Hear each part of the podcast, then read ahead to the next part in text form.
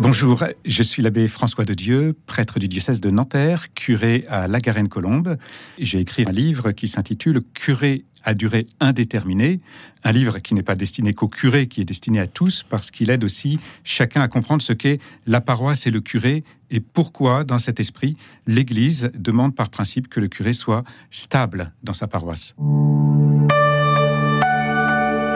Le curé, c'est celui qui doit prendre soin, étymologiquement, qui doit prendre soin des âmes de tous les habitants du territoire d'une paroisse. Donc c'est un prêtre, bien sûr, mais tous les prêtres ne sont pas forcément curés. Il y en a un qui reçoit cette mission d'être signe au milieu de, cette communauté, signe du bon pasteur. Il est celui qui, nous dit l'Église dans Vatican II, qui représente l'évêque dans la paroisse. Dans les premiers siècles, c'est l'évêque. Le pasteur, c'est vraiment l'évêque. Et puis petit à petit, des prêtres ont été amenés à célébrer des messes dans des paroisses éloignées. Et puis petit à petit, ils se sont vus confier de plus en plus de missions jusqu'à occuper un certain nombre de missions qui étaient d'abord celles de l'évêque. Et donc la, figure qui permet de comprendre ce qu'est le curé, dès l'histoire en quelque sorte et encore aujourd'hui, c'est l'évêque. Quand on est nommé curé, l'évêque va choisir parmi des prêtres celui qu'il peut nommer curé et il doit pouvoir discerner quels sont les charismes des uns et des autres. Partir non pas des besoins de l'Église, mais partir des charismes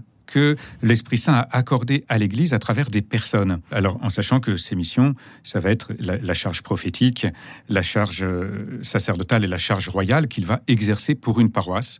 Et donc, l'évêque va pouvoir discerner cela et le nommer curé de telle ou telle paroisse. Quand un curé est nommé pour une paroisse, on peut voir d'abord qu'il est nommé pour des paroissiens. Il va prendre soin des fidèles qui sont là dans l'Église.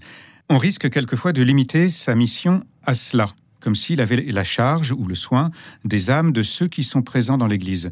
N'oublions pas que l'Église est par nature missionnaire. C'est ce que nous rappelle par exemple le Saint Pape Paul VI, ce que nous rappelle aussi le Pape François. Et donc une paroisse qui est la figure de l'Église universelle, qui est une, une cellule de l'Église universelle, la paroisse va être aussi par nature missionnaire. Et donc, les personnes dont il doit s'occuper, ce ne sont pas simplement celles qui viennent à l'Église, c'est celles de tout le territoire de la paroisse.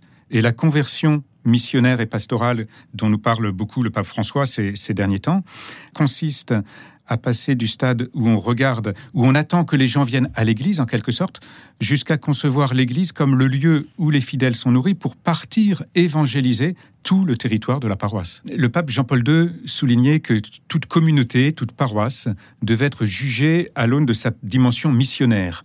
Est-ce que la paroisse a effectivement cette dimension missionnaire? La vitalité d'une paroisse, elle se mesure en quelque sorte à travers le nombre de, catéchumènes. Alors sans chercher à faire du nombre et à comparer les nombres de paroisse en paroisse, bien sûr, on sait que dans l'Église comme ailleurs, il y a la tentation de la comparaison et de la jalousie, mais en tout cas de voir si, dans, si chaque année, finalement, une paroisse enfante des adultes au baptême. Et la vitalité d'une paroisse, elle se mesure là, je crois, au niveau des néophytes d'une communauté, de la capacité à, à leur donner la vie, à les accompagner, à les faire grandir, à les accueillir au sein de la communauté, et une communauté qui grandit, en fait, tout simplement. Aujourd'hui, quand on nomme un curé dans beaucoup de diocèses, c'est autour de six ans, c'est pour des durées déterminées. Parfois c'est moins même. Et on se rend compte quelquefois que six ans, c'est un peu court pour faire des choses. En fait, quand j'ai été nommé curé, j'ai été nommé pour six ans, donc tout naturellement, je me suis dit, bah, j'ai six ans dans ma paroisse. Et puis petit à petit, c'est quand nous avons lancé dans la paroisse du, porte-à-porte, des missions d'évangélisation en porte-à-porte, que j'ai commencé à me poser des questions sur cette durée en me disant c'est étonnant, c'est voilà, ça ne permet pas de déployer les choses. Et encore tout récemment, alors que je suis dans ma onzième année, des paroissiens me disaient mais est-ce que vous allez lancer des choses là pour l'année prochaine? Parce que peut-être que vous partirez dans un an. Et c'est vrai que le risque, c'est toujours de se dire mais comme je risque de partir dans un an ou dans deux ans, dans trois ans, puis-je m'investir humainement dans un projet pastoral lourd si finalement je suis susceptible soit de partir avant qu'il soit achevé, soit dès qu'il sera achevé alors que peut-être que le successeur aura une vision différente?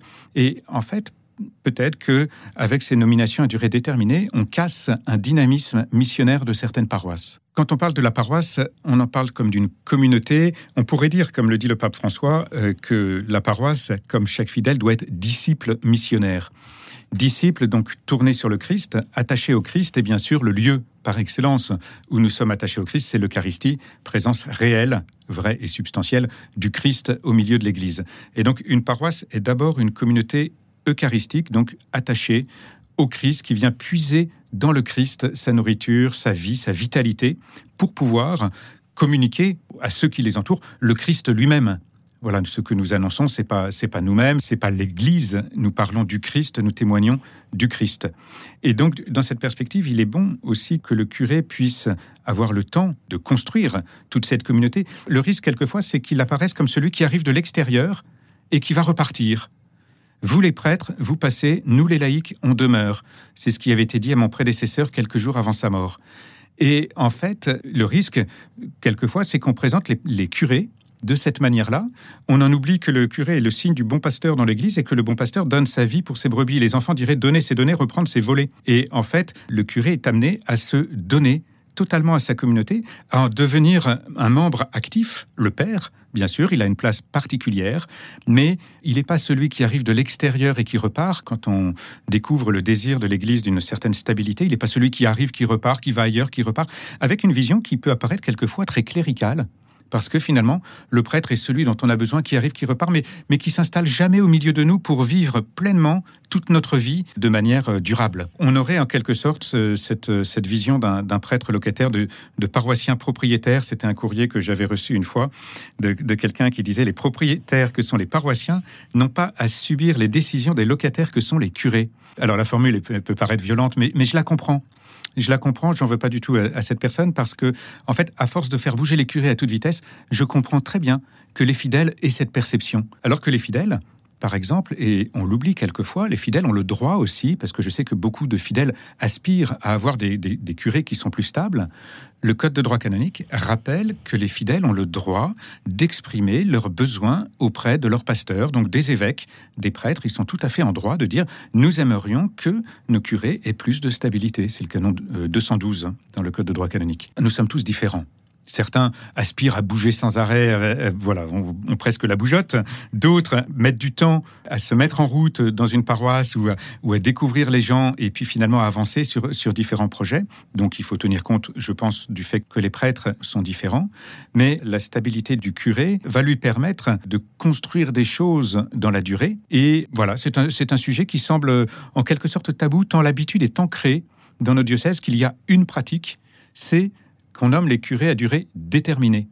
C'est, alors que ce n'est pas du tout la, règle que l'Église propose. Le Concile de Vatican II parle de la stabilité des curés, c'est rappelé dans le directoire pour le ministère et la vie des évêques, c'est rappelé dans le Code de droit canonique, ça a été rappelé il y a deux ans encore par la Congrégation pour le clergé dans un document sur la conversion missionnaire des paroisses.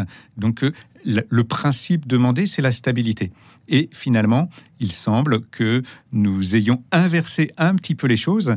Et je me dis qu'il serait intéressant de, voilà, de s'interroger sur nos, nos pratiques actuelles pour chercher finalement ce qui est bon pour le bien des âmes, le bien des âmes des fidèles, le bien des âmes de tous les habitants du territoire, le bien de l'âme du curé lui-même, pour finalement la croissance des personnes, le curé et tous les autres, et la croissance de nos communautés.